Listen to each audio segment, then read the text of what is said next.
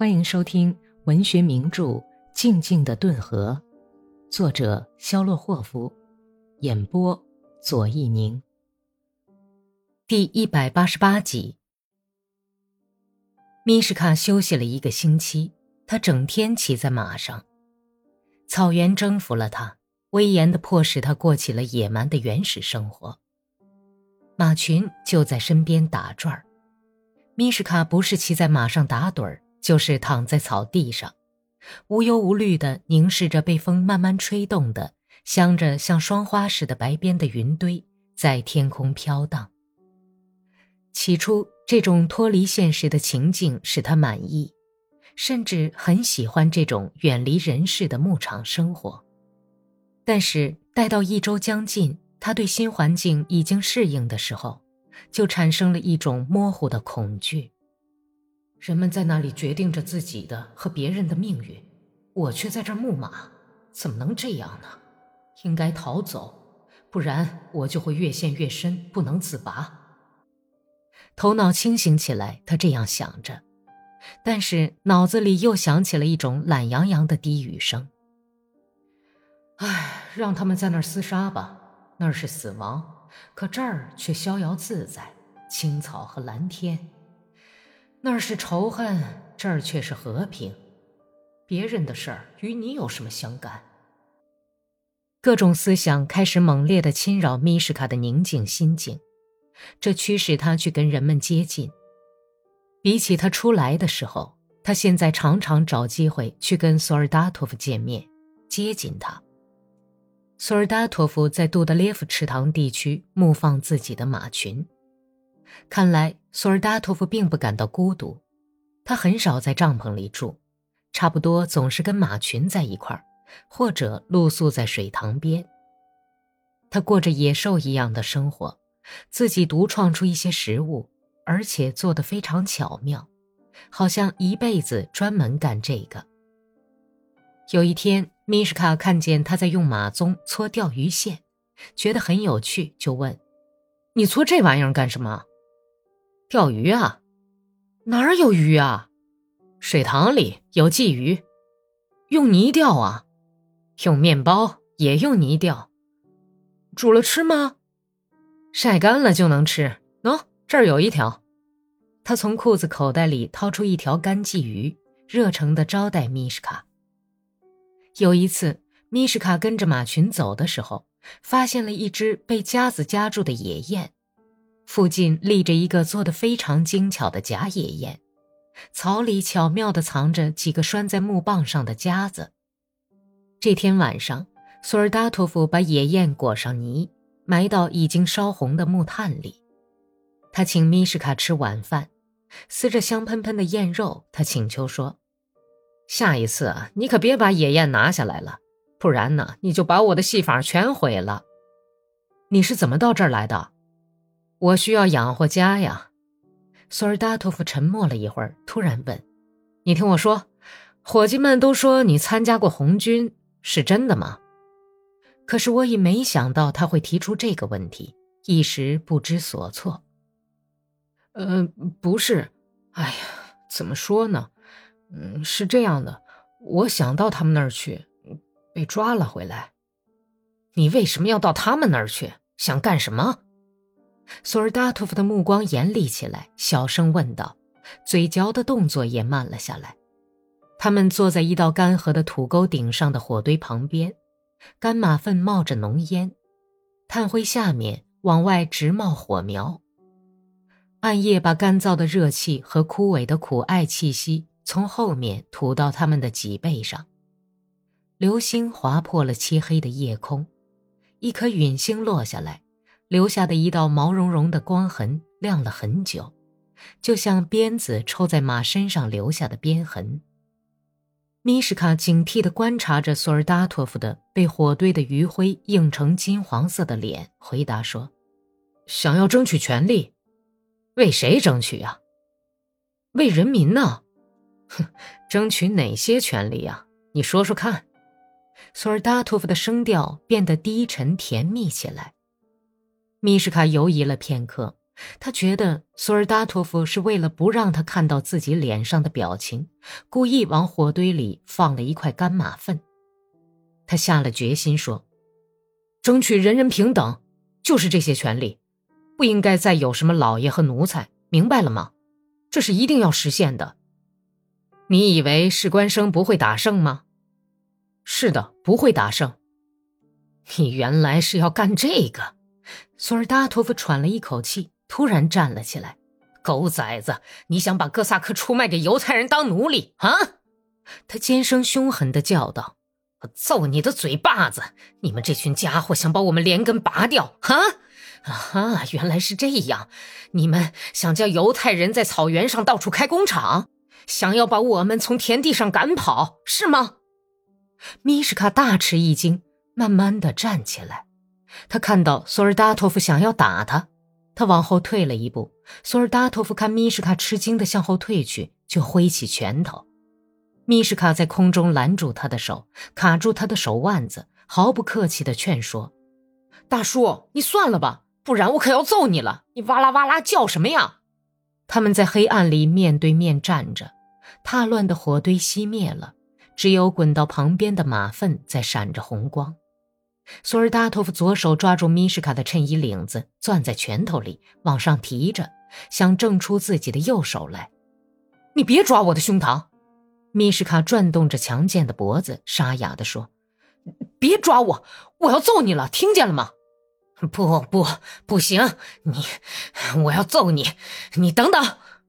索尔达托夫气喘吁吁地说。米什卡脱身以后，使劲儿把他推开。心里非常厌恶，真想给他一拳，把他打倒在地，打个够。他浑身哆嗦着，理了理衬衣。索尔达托夫没有走过来，他咬牙切齿地骂着，叫喊着：“我去报告！我立刻去报告厂长！我要把你扭送到他那儿去！蛇，坏蛋，布尔什维克，就应该像收拾波乔尔科夫那样收拾你，把你吊在树上绞死！”他会报告，胡说一通，把我关进监狱，不会再送我上前线去了，这样就不能跑到自己人那边去了，完蛋了！米什卡的心凉了，他在寻找出路，拼命地翻腾着，就像条退潮时被隔在岸上回不到河里去的鲈鱼，在一个小水坑里拼命翻腾。要干掉他，立刻就掐死，非这样不行。思想已经随着这个突如其来的决定在寻找辩解的理由，就说他扑过来打我，我掐住他的喉咙，就说是失手了，在火头上。米什卡浑身哆嗦着朝索尔达托夫跨了一步，如果索尔达托夫在这时候撒腿一跑，那么他们之间一场殊死的格斗和流血就是不可避免的了。但是索尔达托夫还在继续叫骂，米什卡的火也消了，只是两腿还在瘫软的直哆嗦，脊背上出了一阵冷汗。喂，你等等啊！你听见吗，索尔达托夫？你不要骂了，是你先动的手啊！于是米什卡开始低声下气的央告起来，他的下颚在颤抖，眼睛在惊慌的眨动。朋友之间吗？什么样的事都会发生，我我并没有打你，是是你抓住了我的胸膛啊！难道我说了什么不得了的话吗？这不都是明摆着的吗？如果惹你生气了，请你原谅，真的行吗？索尔达托夫的火气消下去了，又低声叫嚷了几声，就沉默了。过了一会儿，他扭着身子，把自己的手从可是沃伊尽是冷汗的手里挣脱出来，说道。你就像毒蛇一样乱摆尾巴，哼，算了吧，我不去报告就是了。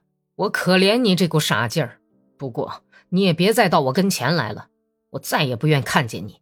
你是个混蛋，你卖身投靠犹太人，我不可怜卖身投敌的人。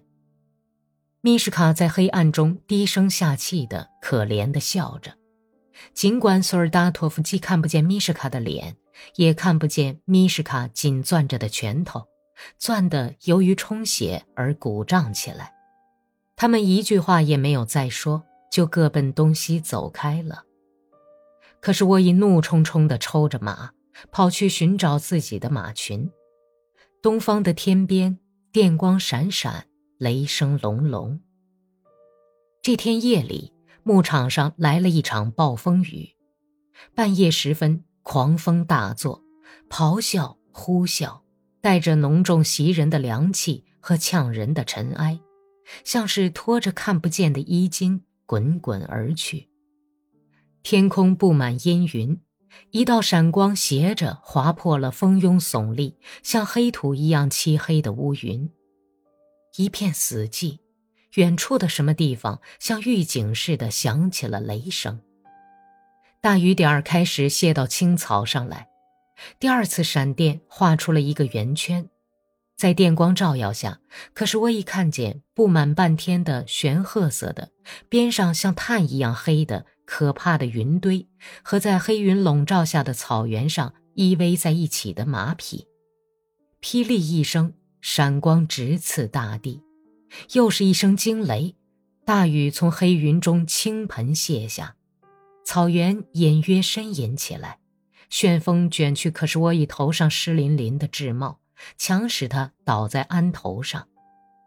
有一瞬间是一片漆黑的寂静，接着天幕上又是一道道曲曲折折的电光，加深了浓重的黑暗。跟踪而来的响雷是那么迅猛、干裂、尖利，震得可是沃伊的坐骑后腿蹲了下去。清醒过来之后，立刻用后腿站立起来。马群里的马乱成一团，可是我已拼命勒紧缰绳，大声吆喝，想使那些精马安静下来。站好，吁！黑云的峰巅上不断的闪过像砂糖一样白的亮光，在电光照耀下，可是我已看到马群正飞速向他奔来。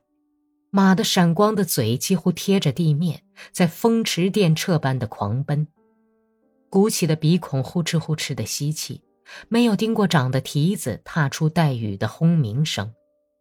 巴哈尔以最快的速度跑在前面，可是我已忙把自己骑的马拨到一边，刚好躲开。马群冲了过去，在不远的地方停下来。可是我已不懂得，被大雷雨惊吓的马群是听到他的吆喝声才跑来的，又更响亮的喊了一声：“站住！喂喂！”马蹄的轰鸣声，这一次是在黑暗里了，重又神速朝他冲来。可是我已大惊失色，急忙往自己骑的克马两眼中间的地方抽了一鞭子，但是这也未能躲开冲击，一匹发了疯的马的胸膛。撞在他的克马身上，于是，可是我已便像被投石器弹出来一样，从马鞍子上飞了下来。他死里逃生，马群基本上全从他右边一点驰过，所以没有踏着他。只有一匹克马的蹄子把他的右手踏进烂泥里去。密什卡站了起来，尽可能的不出声，小心翼翼地往旁边走去。他听见。马群停在不远的地方，正在等待呼唤，好重新疯狂地向他冲来。他还听见了巴哈尔那特殊的与众不同的呼哧声。天快亮了，可是沃伊才回到自己的帐篷。本集播讲完毕，感谢收听。